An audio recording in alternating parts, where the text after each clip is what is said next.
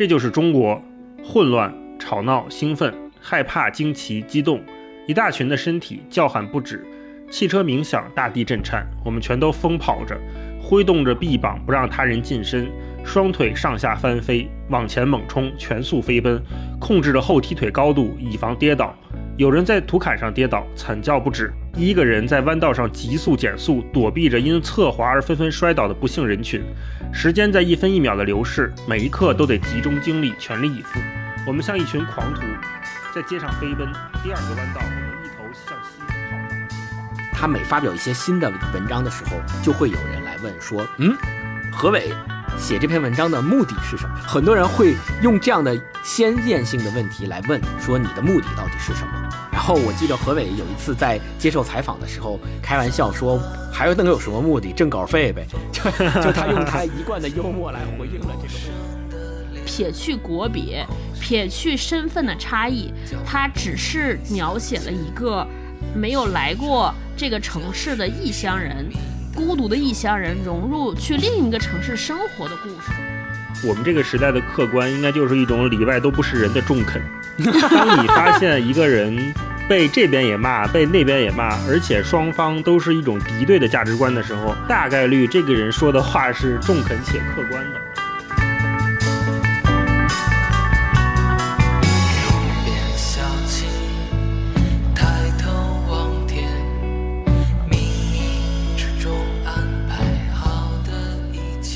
Hello，大家好，欢迎来到这一集的文化有限，我是大一，我是超哥，我是星光。大家好，今天我们要来聊一本书啊，这是我们中国人民的老朋友何伟 写的《江城》。那这本书呢，非常的有名，有名到什么程度？我估计在听我们节目的朋友多多少少都有一本。如果你没有《江城》这本书，你可能也有《寻路中国》那本书。何伟或者说他的英文名字叫彼得·海斯勒，这个美国人，他写中国应该是我觉得是继大山以后大家最熟悉的外国友人之一了。对他为什么能写一本关于中国涪陵的书，这么受大家关注，然后霸榜这么多年？即便是你现在去很多书店去看这个非虚构类或者是旅行文学类，你都能看到何伟的书放在书柜上。放在书架上展示着，而且现在销量也都很不错。它是一个畅销且长销的书，这就很难得。对，所以我们今天也是借着时事啊，跟大家聊一聊这本书，聊聊何伟，还有我们读这本书的感受。什么事儿，我们一会儿再说。先请超哥给我们介绍一下《江城》具体是个什么书。如果没有读过的朋友，可以跟着我们一起再回顾一下。江城简单说，它可以算是一副，算是一本游记，嗯，也可以当日记看。我个人认为，嗯他大概写的就是一个，就刚才大老师说的一个美国人，呃，他中文名叫何伟，他一九九六年，他以志愿者的身份来到涪陵的一个小师范当英文老师。然后他自己就把从一九九六年到一九九八年在这个涪陵小县城教书和生活的故事写了下来，写成了这么一本小书。我觉得还很好玩儿啊，大概很简单，很好读，呃，很有趣。我觉得这本书里边有有几点视角反差，一个呢，大家可以看是一个美国人写一个呃中国小县城的故事，因为那个时候九六年。的那个时候，确实中美的经济差异和社会的发展的先进程度差异还蛮大。嗯，对，所以他带着这种反差的视角来看，就有很多很有趣的事情。另外呢，他其实也是一个单独的个体。他一个陌生人来到了一个从来没有听说过的地方生活，如何有这种个体和集体融入过程中那种小摩擦和小碰撞，这种视角和反差也挺好玩的。对，大概就是这么一个故事。嗯哼，他之所以说能。写出《江城》这么一本书，我觉得有几个原因吧。一个是他有一个非常好的习惯，就是超哥说的记日记、写日记。对，包括在涪陵的时候，他也写日记的习惯。所以你看到他，即便是离开中国，他回去写这个书，若干年后，他还能把很多事情历历在目的复现出来。这是一个我觉得长期积累吧，就是总会有回报的这么一个表现。另外呢，他之所以写出这个书这么受大家欢迎，或者是能把一部分人写服。也是因为他真的在涪陵待了很长时间，嗯，他不像我们之前聊的保罗·索鲁写在中国的大地上，他只是一个游客的身份啊，他可能是带着偏见、带着标签来看，来跟自己印象中的中国做对比。那何伟他真的是在涪陵这个地方生活了两年，他跟当地的人、跟当地的学生，嗯，有非常多的生活上的交集。而且他在这个书里面，一会儿我们后面也可以聊到，就是他。是怎么打开自己啊？一步一步的让自己融入这个环境，跟这个环境里面的人当朋友。当然也有冒犯或者被冒犯的时候。我觉得这些真实的片段汇集成了这本书，所以让大家看到说，哦，他是一个真实的人，他不是一个非常框架的或者是过于片面的书写。嗯，呃，那我们接下来就请星光再给我们聊聊何伟这个人，包括他。前一段时间有一篇公众号刷屏了，就说何伟离开中国了，好像大家都很惋惜，这到底是怎么回事儿啊？星光给我们讲讲。好，刚刚大一跟超哥也说过了，何伟是他的中文名字，他的原文名字叫呃彼得海斯。原文名字，他的英文名字，他原他的英文名字叫彼得。何伟马上就是何伟，顾名思义，何其伟大！哎，对。何伟是他的中文名字，他的英文名字叫彼得·海斯勒。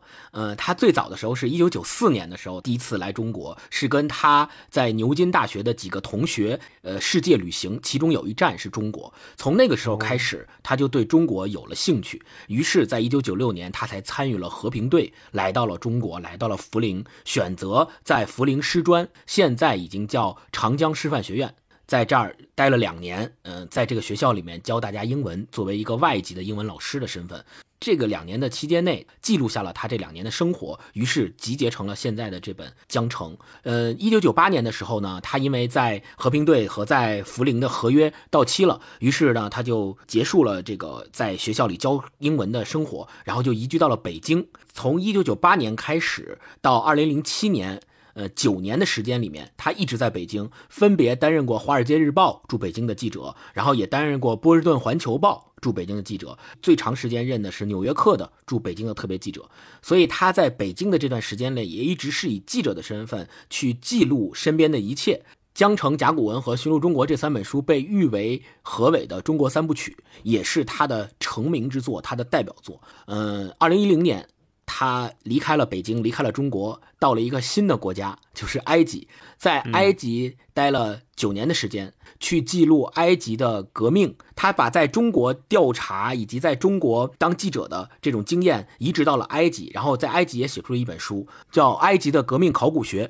大家感兴趣的可以去搜索一下，读一读。嗯，关于关于他的热点，他二零一九年八月份的时候，呃，从埃及离开，呃，全家都搬到了成都市，因为四川大学聘请他教授呃非虚构写作。七月初的时候。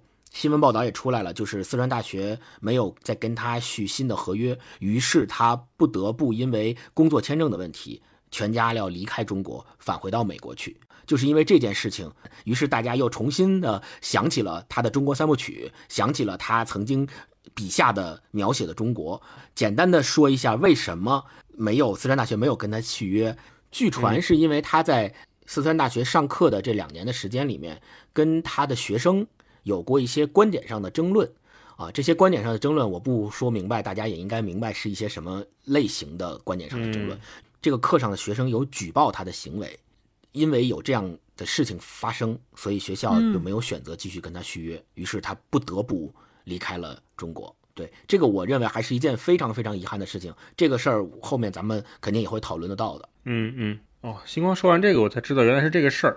其实我看到大家很多人在转发何伟离开中国的消息，都觉得很惋惜，但我没有想到是他跟学生有这样的争执。《江城》这本书里面，我们也能看到他也是教书，他当时应该就是教文学或者教英文。我看的时候，我没有想到说一个在涪陵这么一个专科学校，一个教英文的老师会带着学生来一起演莎士比亚的话剧，包括也会读爱伦坡的诗。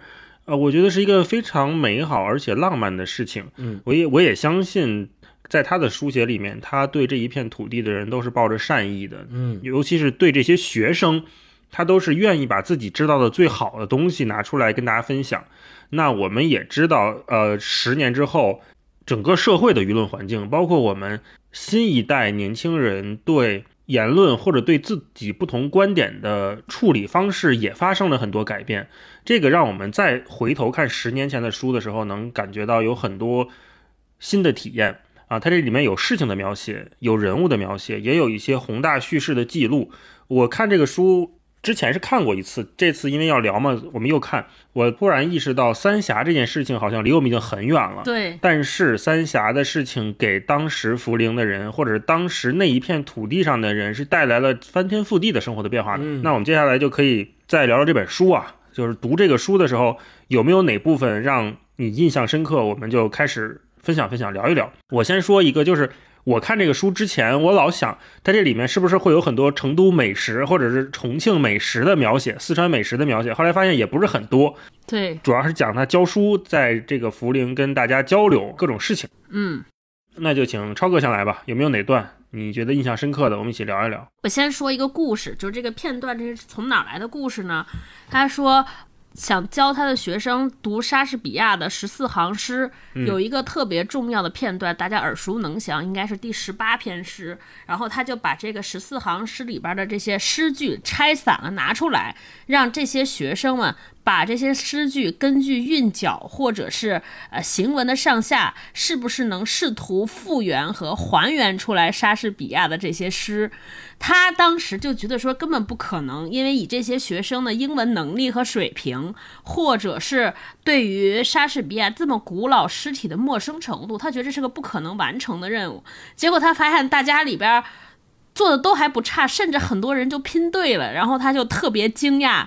他有一段对中国学生的描述，我觉得那段描述特别可爱。哦，对，这不行，这个有点敏感，我直接说他后边的结果。对，这中间有点敏感，你不能说。敏感的有点多。他说：“我们把第十八首十四行诗仔仔细细的复习了一遍，极直最后将它升华到了诗歌的不朽性这一高度。我问他们：莎士比亚成功了吗？那位女子会永远活着吗？”几个学生摇了摇头，毕竟那是四百多年前的诗了。但其他学生显得有些犹豫不决。嗯，然后他自己说：“想想吧。”我说道：“四个世纪前，莎士比亚爱上了一位女子，并为她写了一首诗。他说要让她的美貌永存，这是他的承诺。现在是一九九六年，我们在中国四川，就在长江边上。莎士比亚从没有来过涪陵，你们没有人去过英国，也没有人见过莎士比亚四百多年前爱过的那名女子。可就在这一刻，你们每一个人都在想着她。教室里一片静默。”嗯，我就觉得这段特别好。其实这也是看到这段之后，给我提供了一个读这本书的心态和视角。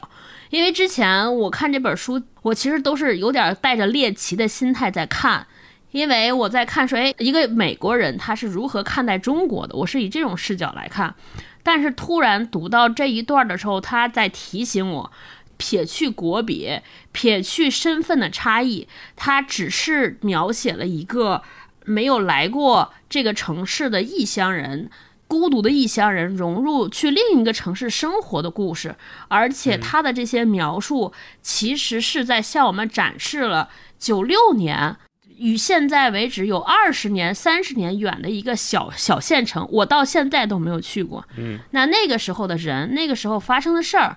我用这种心态来看，我突然觉得说，哦，它不是一个美国人和中国人的故事。我在看我熟悉生活在我这片土地上的一个邻乡人，或者一个一个和我一样的人的生活。我觉得这个是有连续性的。我觉得这也是这个书的意义。我别说去涪陵了，九六年的时候包头是什么样，我好像已经想不起来了。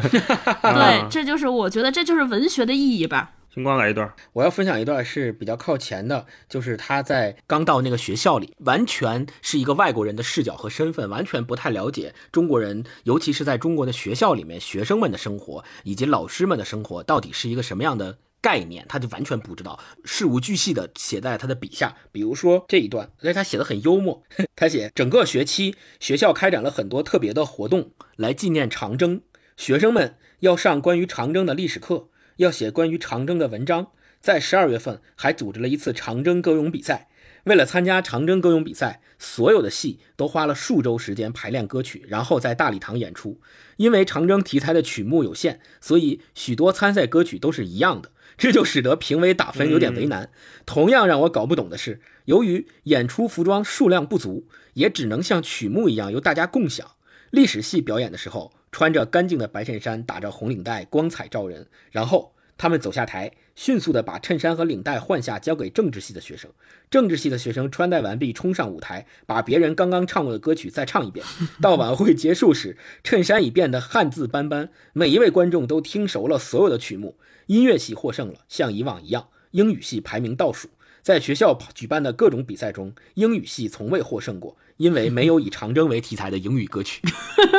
读到这个时候，我就笑了。第一是非常有同感，我们每一个人在。上学的时候都参加过类似于什么五月鲜花艺术节、什么歌咏比赛、合唱比赛这类的比赛。对于我们来说，这司空见惯，这样的比赛非常的熟悉，大家觉得很正常。我为了这个比赛，大家一起合唱，大家一起排练，一起购买相同的衣服，跟别的系或别的班的同学选的歌选撞了都一样，在我们看来都司空见惯。但是对于一个外国人刚刚到中国来的何伟来说，非常难以理解。最最有意思的是说，英语系从未获胜过，因因为没有以长征为题材的英语歌曲，这个就非常鲜明的能够体现出何伟写作的风格和他本身记录这些事情的细节的一个功力。他能把很多我们习以为常的事儿写出来，然后让我们突然意识到说：“哦，对对对，是这样的。”对，是 是。我想起一个段子，说也是说这种外国人到中国之后不适应的一个，就是一个外国人有一天突然来抱怨说：“我家的电视有问题，每天到七点就演同样的节目。”所有的台都坏了 啊！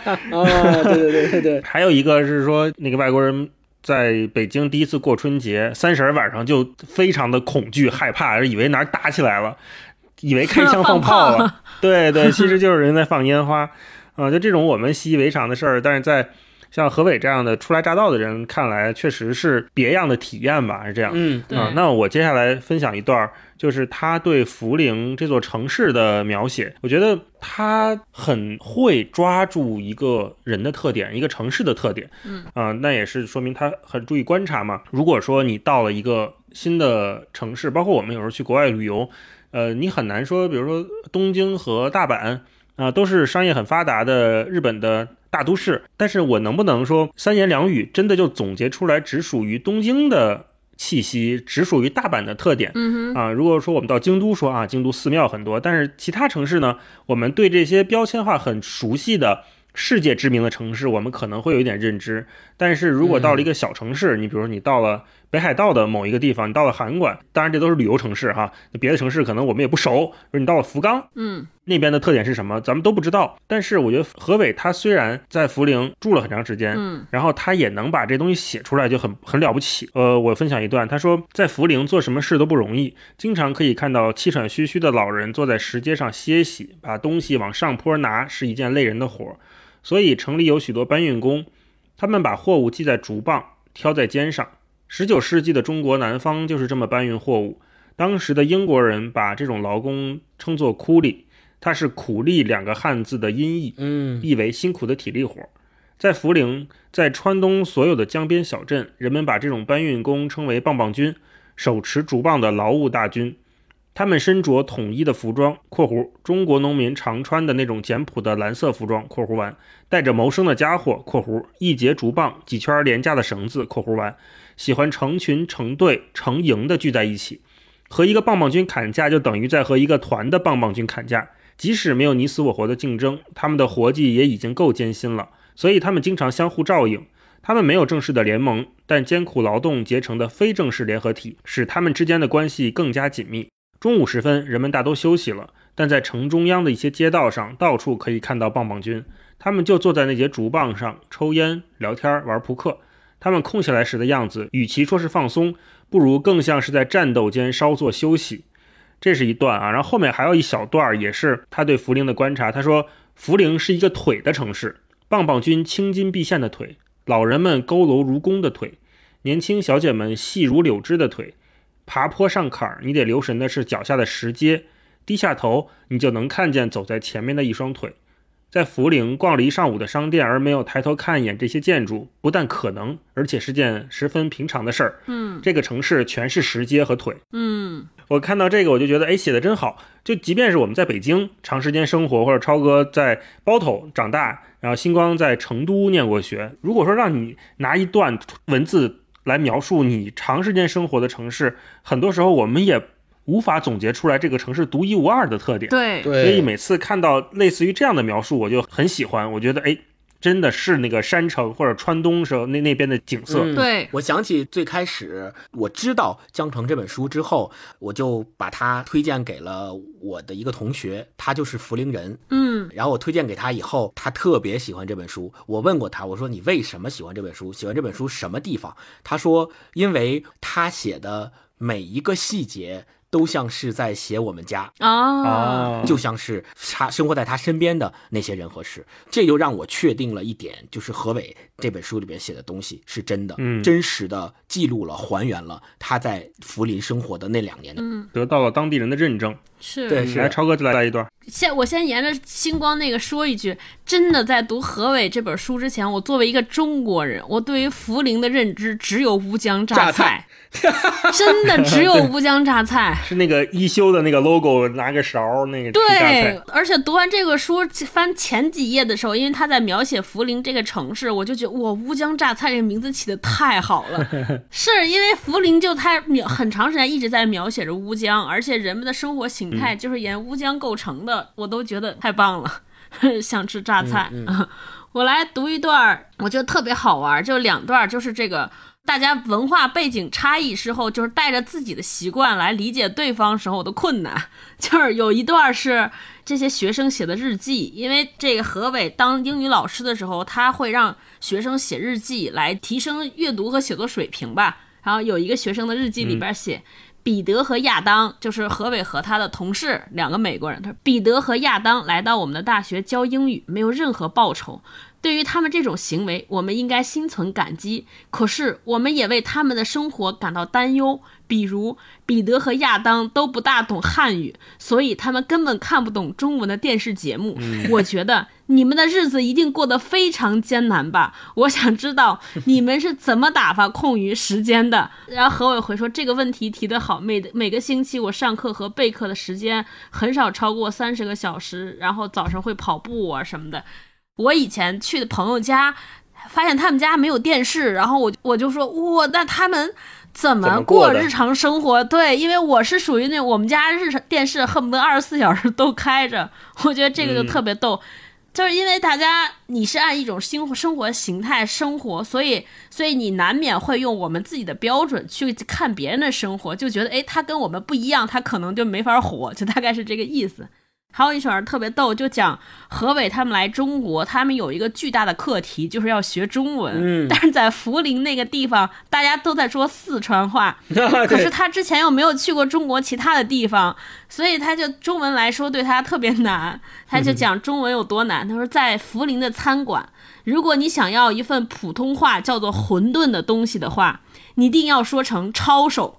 可如果走到了三十英里开外的丰都县，你又得把它说成是包面，或者更准确的说是包敏。就是它是个英文，说因为丰都人会把 in 里边的 a 音全部吞掉不读，结果语言学习变得一团糟，完全出乎我的意料之外。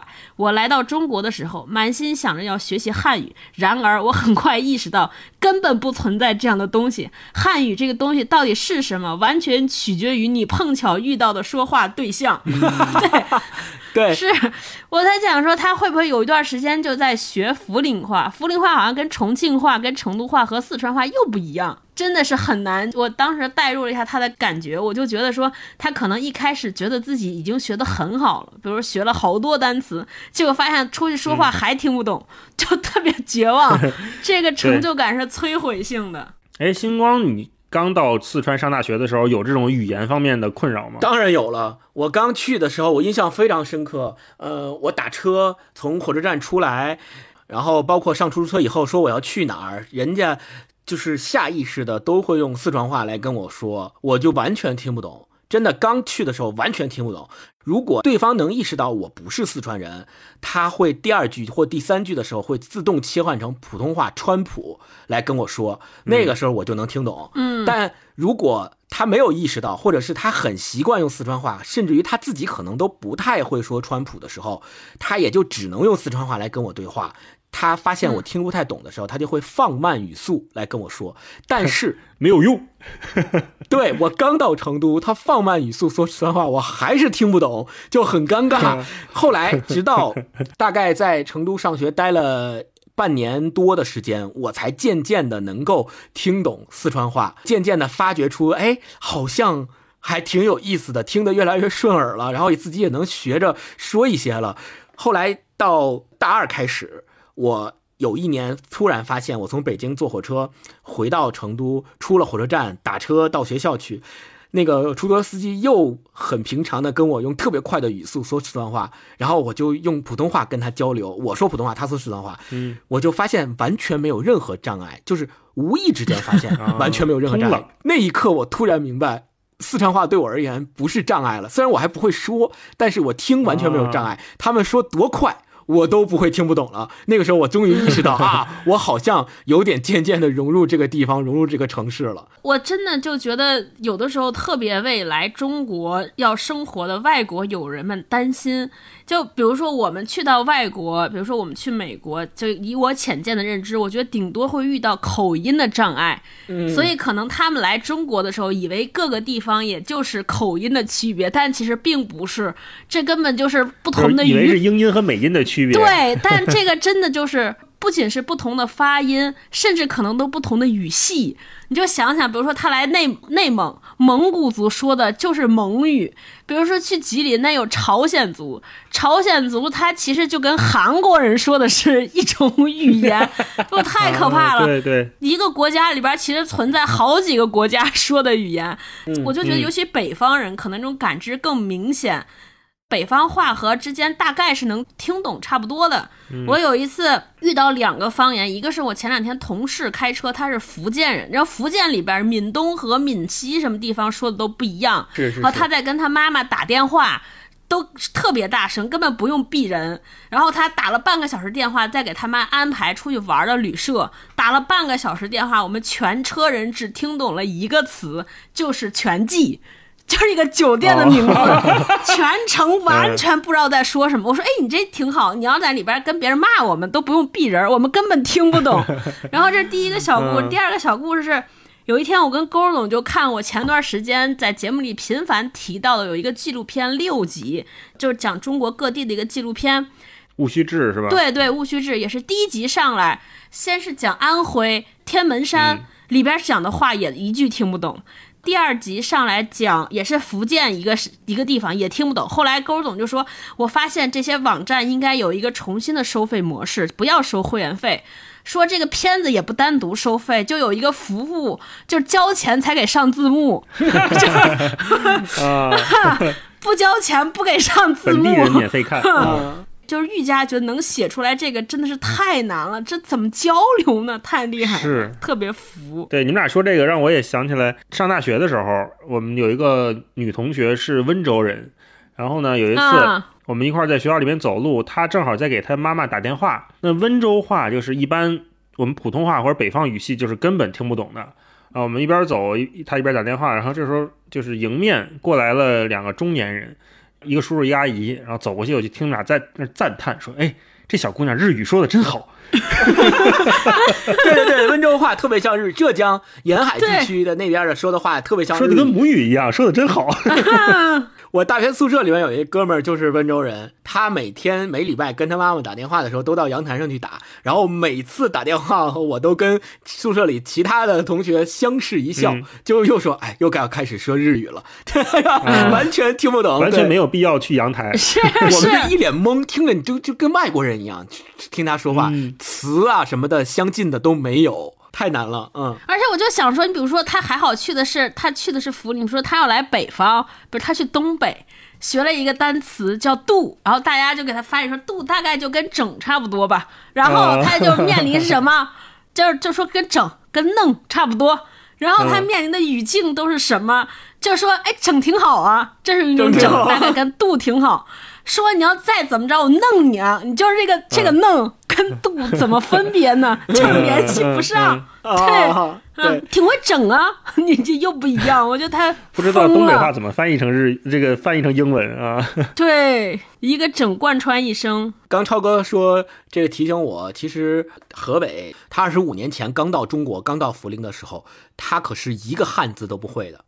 就他为了更快的掌握中文，他要求呃学校还是和平队啊，给他找了两个专门辅导他中文的老师，帮助他学习中文。你想想，那个时候他还很年轻，二十跟和平队来到涪陵这一个现在都称不上是三线城市或四线城市的这么一个地方，落脚在一个大专学校里面教英文，他的四周围除了跟他一起的另外一个和平队的外国人以外，没有其他任何一个老外了。就他一个，你可可想而知，就是他所处的环境以及一个汉字、一句中文都不会说的情况下，他能够拿出这样一本书《江城》，能够写的这么的好，我觉得真的是可见他是一个多好的记录者，以及是一个多么好的作家。而我要分享的这一段是一个环境描写，挺短的，他是这么写的：他说，小小的两人渔船在乌江两岸来回摆渡的。挤满了乘客的渡船，从乌江上游一路北来，满载着煤炭和砂石的货船，从长江顺流而下，往三峡的白色大客轮。上课时，我总会俯视着江上熙来攘往的船只、打渔人、货船船长和码头工人，我会觉得我也在劳动。这座城市在运转，我则是其中的一个小分子。我为什么分享这一段？第一就是。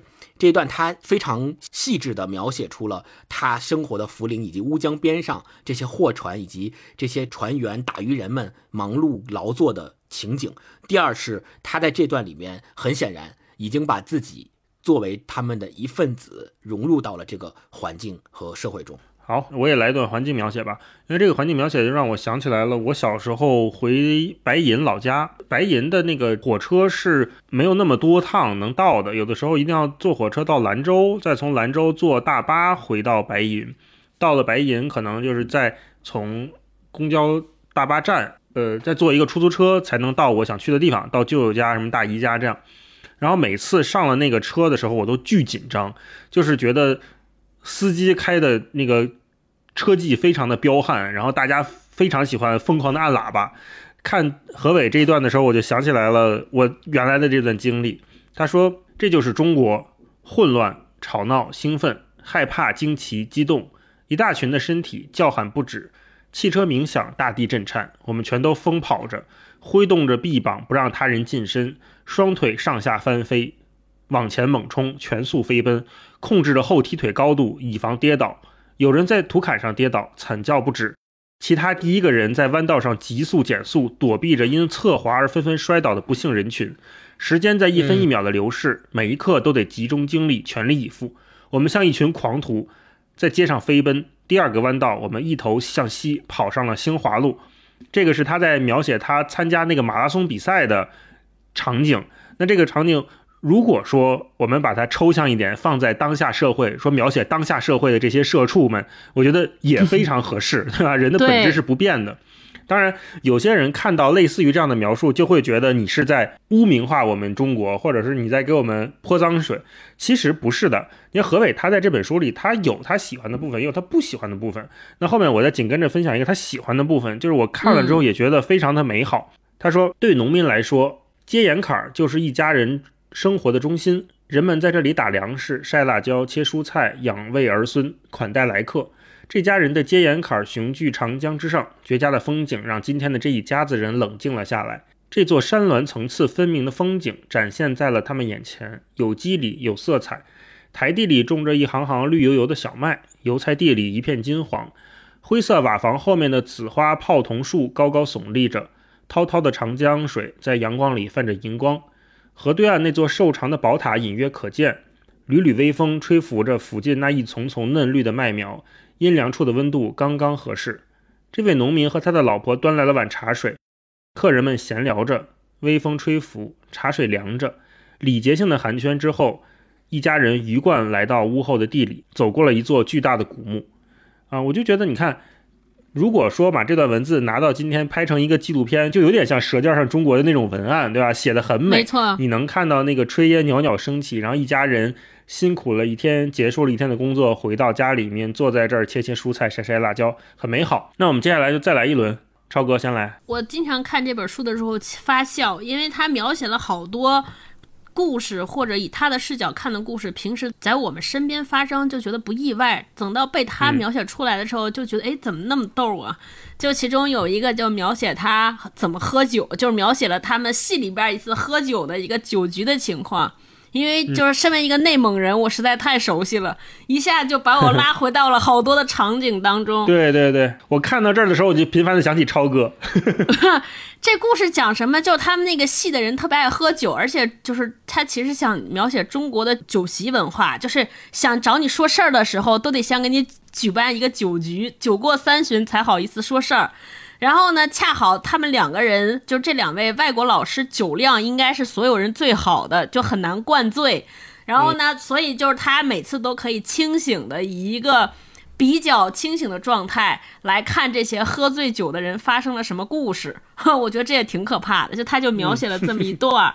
哎，他们这个系主任叫张书记，是系就是系里边最大的领导。然后那天举办了一个酒局，然后这里边有一个特别不能喝的人，是他们系酒量特别差的人，叫赛老师，姓赛。然后呢，就因为他特别不能喝，所以这些老师们为了取笑他，给他起名字，管他叫赛小姐。然后这一段就描写说，张书记要给赛小姐就劝酒啊，他说。张书记向所有人敬了一杯。接下来，当他给每个人单独敬酒的时候，赛老师把酒杯放在一边，有点紧张的笑了笑：“我不能再喝了，我只能喝这么多。喝，要喝。你知道我喝不了多少。”然后说着，赛老师双手合十，求饶似的把头点了两下。然后张书记说：“你一定要为我们的客人干了这杯。”然后那个他说：“我不行。” 然后这中间又有一个他说：“喝。”那个人说喝不下去，喝不下，喝喝不下去了，喝得下去，喝不下去，喝，抱歉的很。然后大家起哄，管他叫赛小姐，赛小姐。然后他有一个动作的描述，他说，直到赛老师终于端起了斟满的酒杯，大家都在看他，他费了好大劲儿才喝完了这杯酒，分了三次，他痛苦地啜完了杯子里的白酒，最后一口下肚之后，他长舒了一口气，接着便咳嗽起来。然后他把杯子放到了桌上，眨眼之间，服务员又走过来要续杯。赛老师飞快地用手掩住他的酒杯，摇了摇头：“够了，够了。”然后张书记想把赛老师的手从杯子上掰开，服务员拿着酒杯在一旁耐心地等待着。这真是经典的四川人的场景。但凡画着一条可爱的河流的卷轴上，十有八九会描绘这样的劝酒场景：两个男人争抢一只酒杯，边上的女子视酒瓶而立，就特别熟。真的就是这一段，就让我想起了非常非常多的画面。各种酒席上，一个人就是想尽各种办法说不喝了，说再喝我死在这儿。那一个人说：“你只要不死，就说明还能喝。”就特别搞笑，真的。我就觉得特逗，你们来一段。哦，我来分享一段。他中文名叫何伟，英文名叫彼得·海斯勒嘛。所以他在涪陵生活的那段时间里，就渐渐的使他自己变成了两个身份：一个是中文名所代表的，好像离中国人更近的身份；另外一个就是英文名所代表的他本人的身份。这段他是这么写的：他说，我一直没有改过我的中文名字，不过我还是轻而易举的就感觉到。我的中国自我跟美国自我大相径庭。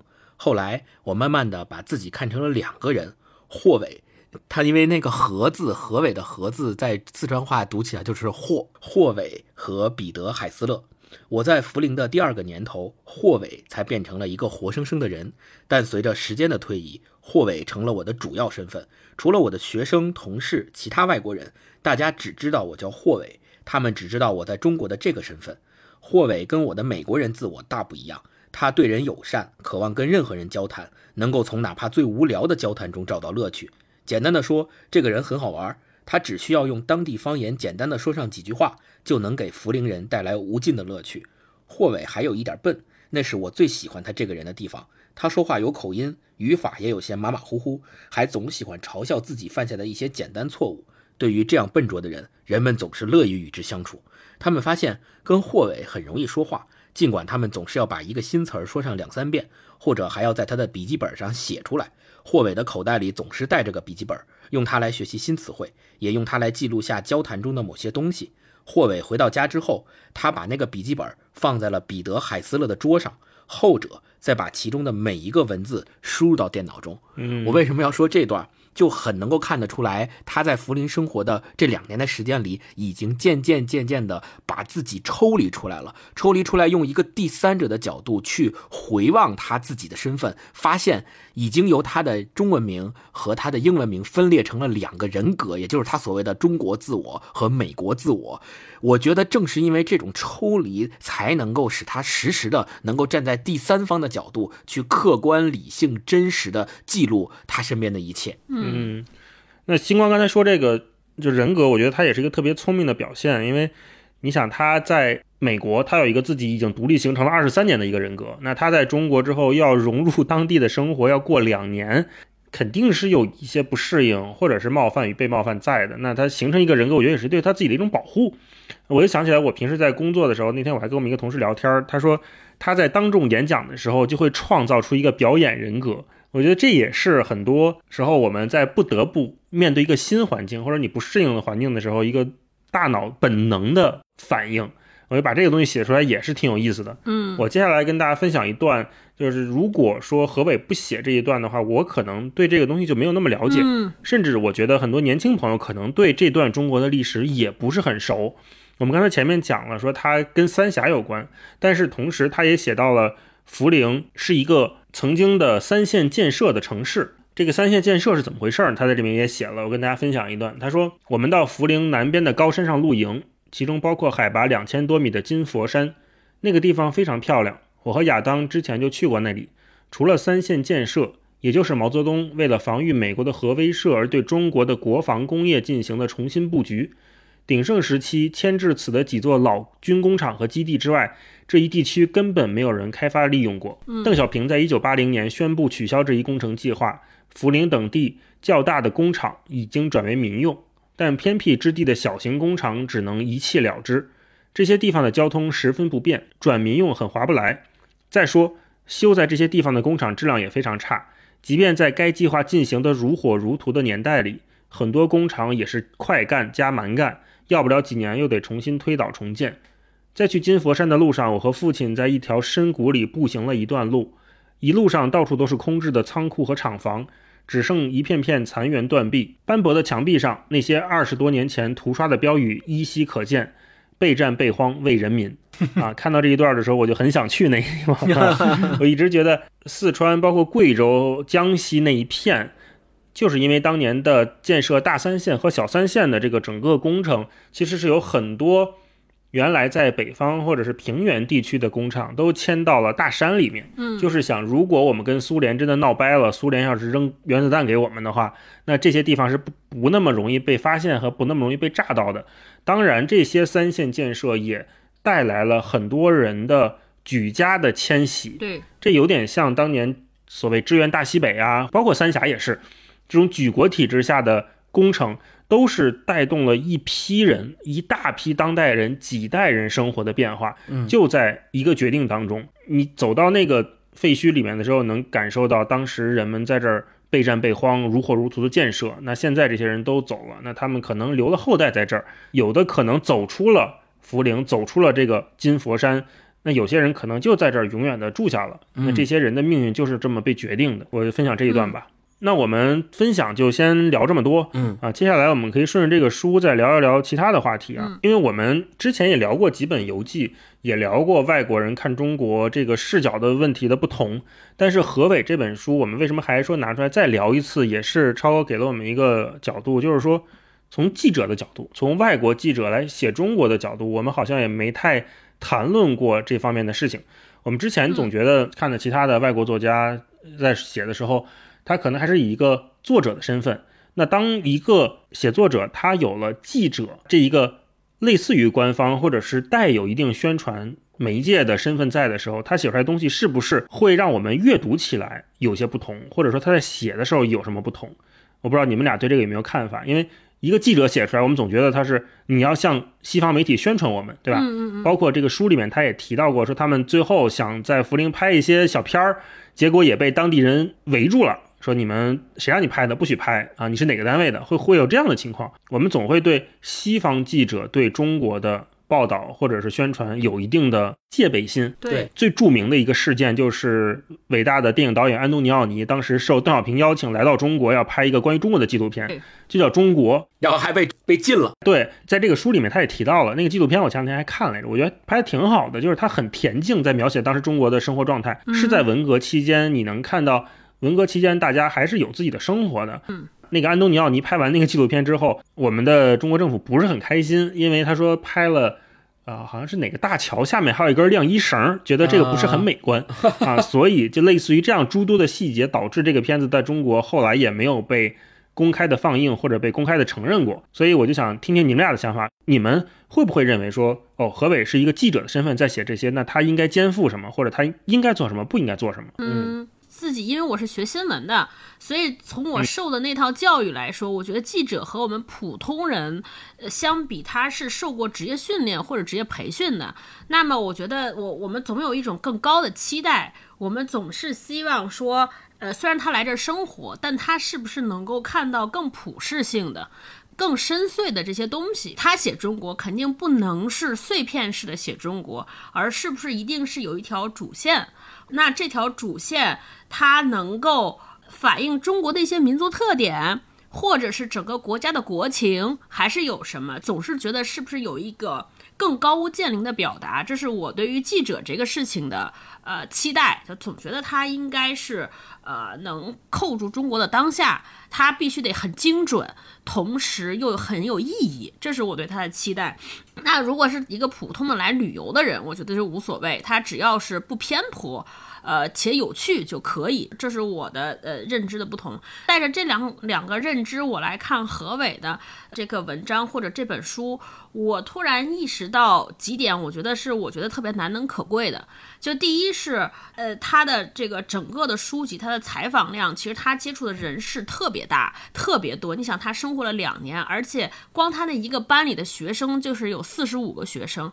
如果你只是把它做成一个记者，面对这么多的素材，到底选哪个不选哪个？我一直认为，记者在选材的时候，他一定是带有自己的意向或者有他的表达感的，他才会选这些。他的选择其实已经代表了他自己的主张和见解，所以他选哪个不选哪个，这么繁杂当中，他肯定有思考和考量的。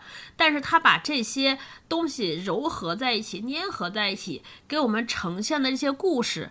其实是有多样性，但是呢，它好像又没有那么多对立性和冲突性。就它广泛，它也有表达，但是你又觉得没有那么尖锐。怎么说？没有偏见。我觉得它都是有有理性，但又温柔。这就跟上次刘刘子超一样，这是我觉得第一个特点。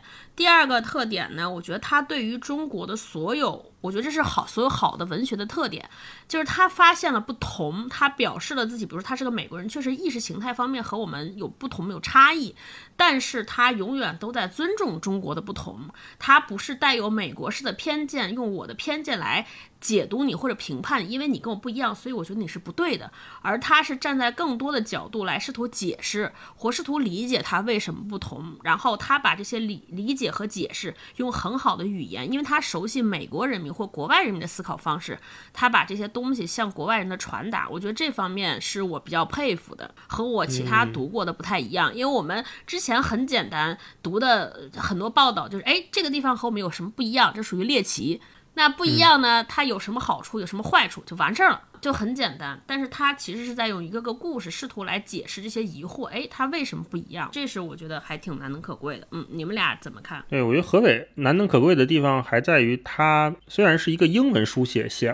准备是应该是写给外国人的，但是这本书意外在中国如此的受欢迎和畅销。我觉得这个事儿其实可以从他为什么被迫离开中国，可能有一点点可以连得上的关系。不仅仅是因为他在课堂上面跟学生因为一些观点的对立被学生举报，于是学校不再跟他续约。另外就是他在中国的这两年时间里面，继续为《纽约时报》和《纽约客》去撰写。文章嘛。那他以一个记者的身份，他写了一系列的文章，其中就有报道中国抗击新冠肺炎的一些种种的举措和努力，以及中国的基层是怎么动员和怎么去做的这类的文章。然后特别有意思的是，他的这篇文章在美国和中国都引起了非常大的反响。美国人觉得他是在为中国洗地。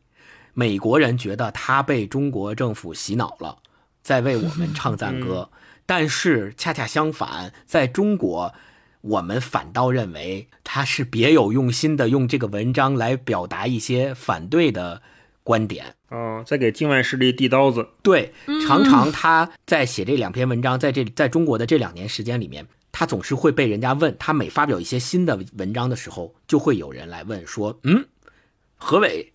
写这篇文章的目的是什么？很多人会用这样的先见性的问题来问，说你的目的到底是什么？然后我记得何伟有一次在接受采访的时候开玩笑说，还能有什么目的？挣稿费呗。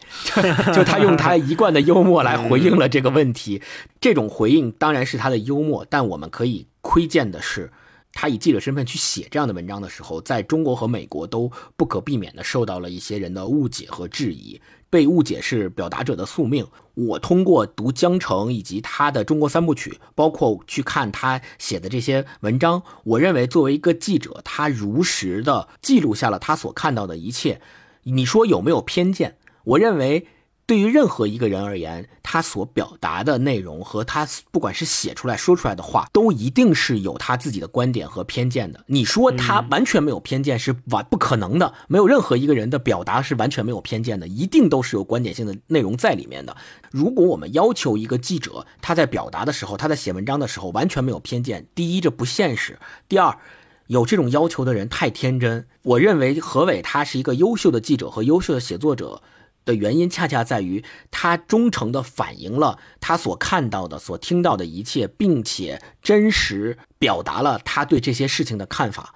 我觉得这个就已经是非常难能可贵的了，不能再奢求什么，或者说不能再对他要求什么了。嗯，他还是一个。对中国和这片土地非常有善意的人吧，所以我觉得一个记者，我们老觉得记者应该是冷酷的、冷血的，他应该去揭露社会的阴暗面，或者是怎么样。但实际上，我们应该知道他们做这些报道和行为背后的那一份热爱，或者说那一份悲悯，应该是我们从书里面能看到更值钱的东西。嗯，我就想说他自己，呃，接受采访的时候，曾经有人问过他说。他在他的书里和他的作品里面，他比如说记录一些咱们耳熟能详的口号啊，或者咱们耳熟能详的一些行为，比如说军训啊，或者是什么。他记录这些事情的时候，就有人问他说：“很多读者从你的这种看似平和的技术中读出了一些讽刺，就问他说：你是不是觉得向西方的读者去描写这些东西是一件麻烦的事儿？或者你是不是在刻意的去引诱那些西方读者，以此来嘲笑？”中国，或者是来嘲笑东方社会，他是这么回答的。他说，很多美国人啊，其实相信的是什么？相信中国，在中国凡事凡人都被党控制。所以他说，我恰恰就是要写出我所见所闻的这些事情，告诉那些有这个观点的美国人，不是他们所想象的那样。很多中国人，他说我写的很多中国普通人，他们所想的，他们所做的，在日常生活中的那些事情，跟美国的普通人所想的和所做的那些事情是一样的，是相通的。他说，如果我不把这些事情写出来给西方读者看的话，西方读者就会认为中国的所有事情和所有人。都被党控制，那这显然是有问题的，这显然是错的嘛。他不认为他的任务，他说：“他说我不相信我的任务是改变中国，或者告诉中国人他们该做什么，而是我只是告诉说，我去理解这些事，并且将它准确生动的勾勒出来。他认为这才是他的工作。”我觉得这就是一个非常优秀的记者所应该做的事情啊。嗯，大家出现了这种评价的，还有一部分原因，可能是我们读者读的时候的心态也有差异，因为我们始终把它看成一个美国人，看成一个这是一个美国人写中国的书，所以会经常说，哎，这是不是对中国有偏见呀，或者怎么样？其实本身我们这种视角是不是也带有我们自己的偏狭？就我我经常举个例子说，比如说我们现在咱们仨都是北方人，如果我们三个去描写。描写南方，因为我们本身也会有很多不理解，比如说，哎，我们描写南方人，比如不爱吃面条，一或者一个上海人来到北方，他说，哎，为什么北京菜为什么就是要喝豆汁儿那么臭？你看我们南方都不会喝这种。觉得这个是偏见吗？我觉得他也不会。我觉得就是人本身的一种，我来到一个陌生的环境，我的所有的看的这些现象都是用我之前的经验和我自之前的理解解释不了的，所以发出一些本能和下意识的提问，还有一些思考。但是这些思考也不保证对，我只是把我的一些思考的过程展现出来，我觉得仅此而已。所以我觉得，如果我们不要带有这种浓烈的意识形态的差异来看这本书的时候，就把它看成一个普通的异乡人去到另一个异乡人，他在找寻，他在发现，他在观察，他在生活，可能得出的结论或者你阅读这本身本身的那种感觉也会不一样啊。这是我的看法。嗯，我听你们俩说，我就想起来。我们这个时代的客观，应该就是一种里外都不是人的中肯。当你发现一个人被这边也骂，被那边也骂，而且双方都是一种敌对的价值观的时候，大概率这个人说的话是中肯且客观的，是值得你去、值得你去观察和听一听、看一看的。嗯，何伟是这样的人。呃，我们身边也有一些作家和知识分子也是这样的人，他们经常会。两边都不讨好，两边都挨骂，对方都认为你在给对方说好话，给对方递刀子。实际上，他们恰恰说出了最值得大家去关心的事情，和他们的观点往往是平和的，是客观的。我再举个例子，比如说他在《寻路中国》里面有一段，我们为什么说，呃，何伟他的对中国的观察和对中国的记录描写是。特别的好的一种视角，或者说他本身是特别温和包容的心态，以及再加上他特有的那些那一点点幽默感，形成了他独特的这种非虚构写作的风格。为什么？我就举例子，就是在呃他的《寻路中国》里面有一段，他是这么说的：他说这样做是违法的。他讲的是农民们在那个秋收的时候，把那个麦子铺在地上，让过往的车辆去帮他们脱粒。大家都知道，就是过冲过去之后就给它压压裂了，压碎了，就脱开了。对这种方式，所以他是这么记述。他说这样做是违法的，既公然违背交通安全法规，又违背食品安卫生法规。不过，在中国的农村地区，没有人去计较这种行为，因为用别人的轮胎完成脱粒工作是最简便的方法。所以你看他的这种描述和他的这种讲述，第一提到了和观察到了。让我们习以为常、熟视无睹的东西，提醒我们说：“哦，原来这个事情是里边后面还有这样的思考方式和思维方式，我们从来不曾用这种视角去观察这件事情。”他看到了，他提出来了，他启发了我们。另外，他在这种启发之外，并没有用居高临下的、用指责的态度去说你们这么做就是愚昧的、就是 low 的、就是错的。他从来没有这样说过，他真实的记录了说，哦，在中国确实存在这样一种现象，这个现象在他看来挺有意思的，好像是违背了各种交通法规，但是中国人不觉得这有问题，他也从来没有再追加说，我觉得他们觉得没有问题这件事情是有问题的，对，所以我觉得这种恰恰就能体现出所谓什么叫温和包容的心态和。恰到好处的观察视角，以及没有完全没有猎奇的一种写作的手法，这种方式我觉得是非常友好的，非常善意的。他绝对不是说为了指责而指责，为了批评而批评。嗯，最后吧，跟大家分享一句话，就是何伟在这本书最后他写的一段，他说：“我终于不再担忧未来或者过去，我于是看到了这座城市最后一眼，建筑物灰蒙蒙的。”由于夏季洪水的到来，乌江江口的江面变得宽大起来。一艘小舢板在靠近岸边的水面上小心翼翼地行驶着。插旗山隐藏到了迷雾中，我们的飞船加了速，迎着江流逆水驶了过去。嗯，我觉得他最后这一段不光是在描写一段景致，他也在，我觉得他也在写他的观念，就是在这整个书里面他。有起伏，它也像江水一样，有浑浊的时候，有清澈的时候，也有隐藏到了迷雾中的时候。那我们不能说某一种就是好的，某一种就是坏的，但是它就是客观存在的，那就是这样。大一说到的是他江城最后的结尾那一段，让刚才你读的时候让我想起来李白的那首诗：“千里江陵一日还，对，两岸猿声啼不住。”轻舟已过万重山。你刚才读那段的时候，我就突然想起来这句诗，就那种轻快感、轻松感。它不仅仅是环境描写，它更多的可能饱含了他在涪陵呃教学了两年，记录下了他所遇到的一切人和事之后，重新走出这片地方，他对这片地方未来的一种期许或者说希望吧。我觉得依然饱含着他一贯的善意。然后在江城的后记里面，他是有一段。话是这么写的，他说：“作为一个写作者，我想给人们讲述鲜活的故事，那些每天都发生在你我身边的故事，看上去平凡普通，其实却有着非同寻常的意义。这可能是那些宏观的内容所无法涉及的。”我觉得这个就是对他的写作的风格的一个非常非常好的总结。好，那就作品推荐吧。星光先来吧，那我就推荐给大家，他二零一零年以后，他全家移居到了埃及开罗之后写下的那本书，叫《埃及的革命考古学》。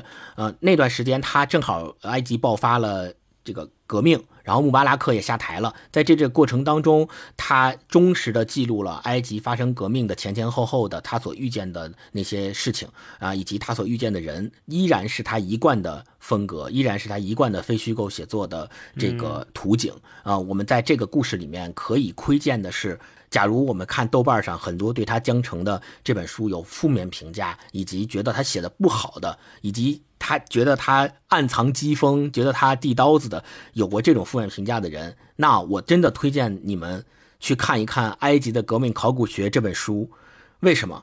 因为你会发现，他的一贯的风格不是只针对中国的，他并不是说他只在写中国的事情的时候是像你们所批评的那样，好像是。用他一贯的价值观去批评中国，去说中国的不好。那如果按照这个理论来说的话，他写任何国家都是一样的。他写埃及也一样是用美国的价值观去评价埃及，觉得埃及哪不好哪不好。但你去读这本书，你就知道完全没有。嗯，所以反过来推论，他对中国他在江城里面所描写的那些东西，也不是大家所认为的那样，就是好像是在批评中国，完全没有。嗯，这是我推荐大家这本书。嗯，超哥有推荐的吗？在读这本书的过程中，一直脑海中不断浮现一个电影，就是贾樟柯导演的《三峡好人》。我不知道你们对，我不知道你们俩 有没有想到过？我觉得他们有一段历史是交叠，《三峡好人》其实也是在他的大背景三峡建设的过程中，而且他们都是在描写一个小很小的城市，江城描写的是涪陵，然后呃。三峡好人的背景是在描写凤姐，都是在三峡大坝、三峡路过过程中一个特别小的地方。我觉得有一些东西是共通的，就是在这种大历史变革之下的那种能感觉到变化和演进。对这个江城那本书里也也写到过，只是贾樟柯导演画面里的那些人那些状态，可能我觉得就是把那个书里边的那些人的抽象的文字变成了画面感。同时，我自己看起来这一这本书和这部电影其实都有一个主题在，那就是。告诉我们，提醒我们在其他地方有一些人一直在以和我们不同的生方式来生活。我觉得这就是我看这两本这两个文艺作品给我来最直观的感受。嗯嗯，所以推荐大一。那我跟大家分享两个纪录片吧。前两天我跟霹雳大家看了两个纪录片，一个是叫《中国市长大同》啊，它是一个 BBC 的纪录片，也获得了。第五十二届金马奖，就一五年金马奖的最佳纪录片奖，它讲的就是中国大同的前市长耿彦波在零七年搞这个大同的拆旧房建新房，然后建古城墙的这么一个事情。就刚才我们不管是聊江城、聊何伟，还是说刚才的安东尼奥尼这些，他大部分还是从普通人的视角在平行的观察我们的日常生活。那像大同这个。纪录片你能看到一个中国的官员，他是怎么大笔一挥就能把几亿的预算批出来啊？他就能说建一个城墙，就建了一个真的很雄伟的城墙，上面可以开好多电瓶车，嗯啊，他说拆就拆，同时他也给很多人带来了生活上的改变。这个还改变有好的啊，有些人真的是搬进了非常宽敞的房子里面，有的改变是这个当事人无法接受的。呃，一直要上诉，要上访。那我跟霹雳看的时候，我们还在想说，怎么政府还能允许拍这么个东西出来啊？所以呃，有机会的话大家可以看一看。当然，呃，大同这个纪录片是 BBC 拍的，大家一直也会认为 BBC 是个歪屁股啊，是个 一直对中国会有一些他自己固有视角的媒体，所以嗯，可以带着不同的视角去看它，但是可以。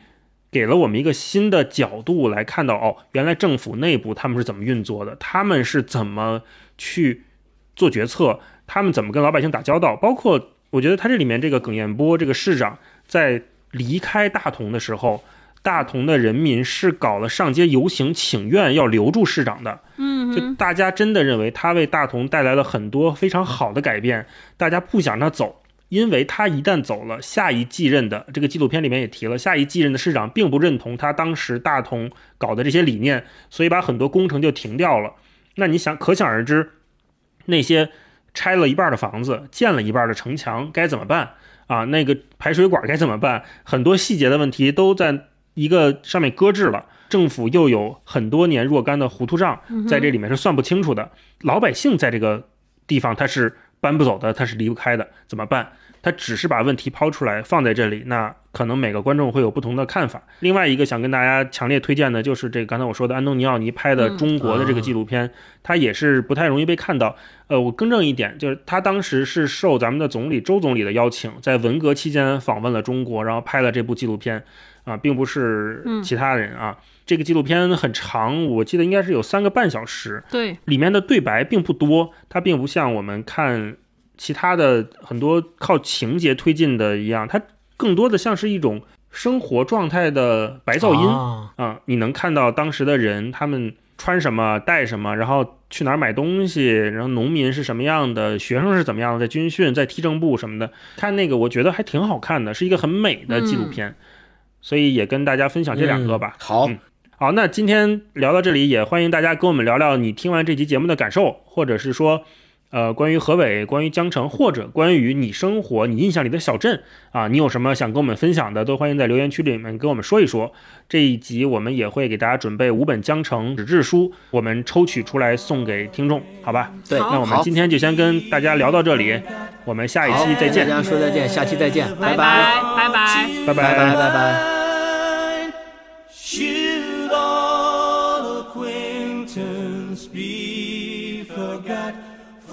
Sake of all and. If you ever change your mind, but I'll leaving,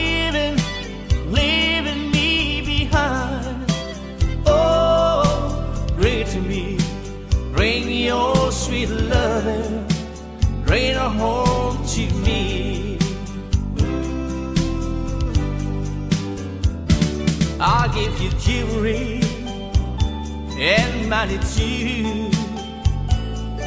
That's all, all I do for you. Oh, bring it to me. Bring your sweet loving. Bring her home to me. Yeah, yeah. Darling, you know I love you when you left. But now I know that I only hurt myself. Please bring it to me. Bring your sweet, sweet love. Bring it home. Bring it home to me.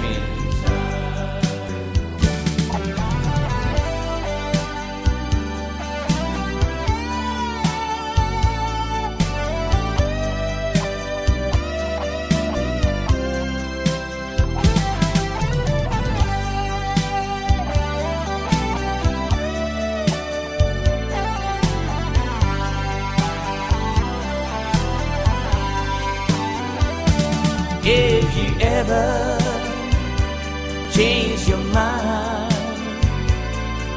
But I'll leaving, leaving me behind. Oh, bring it to me, bring your sweet loving, bring her home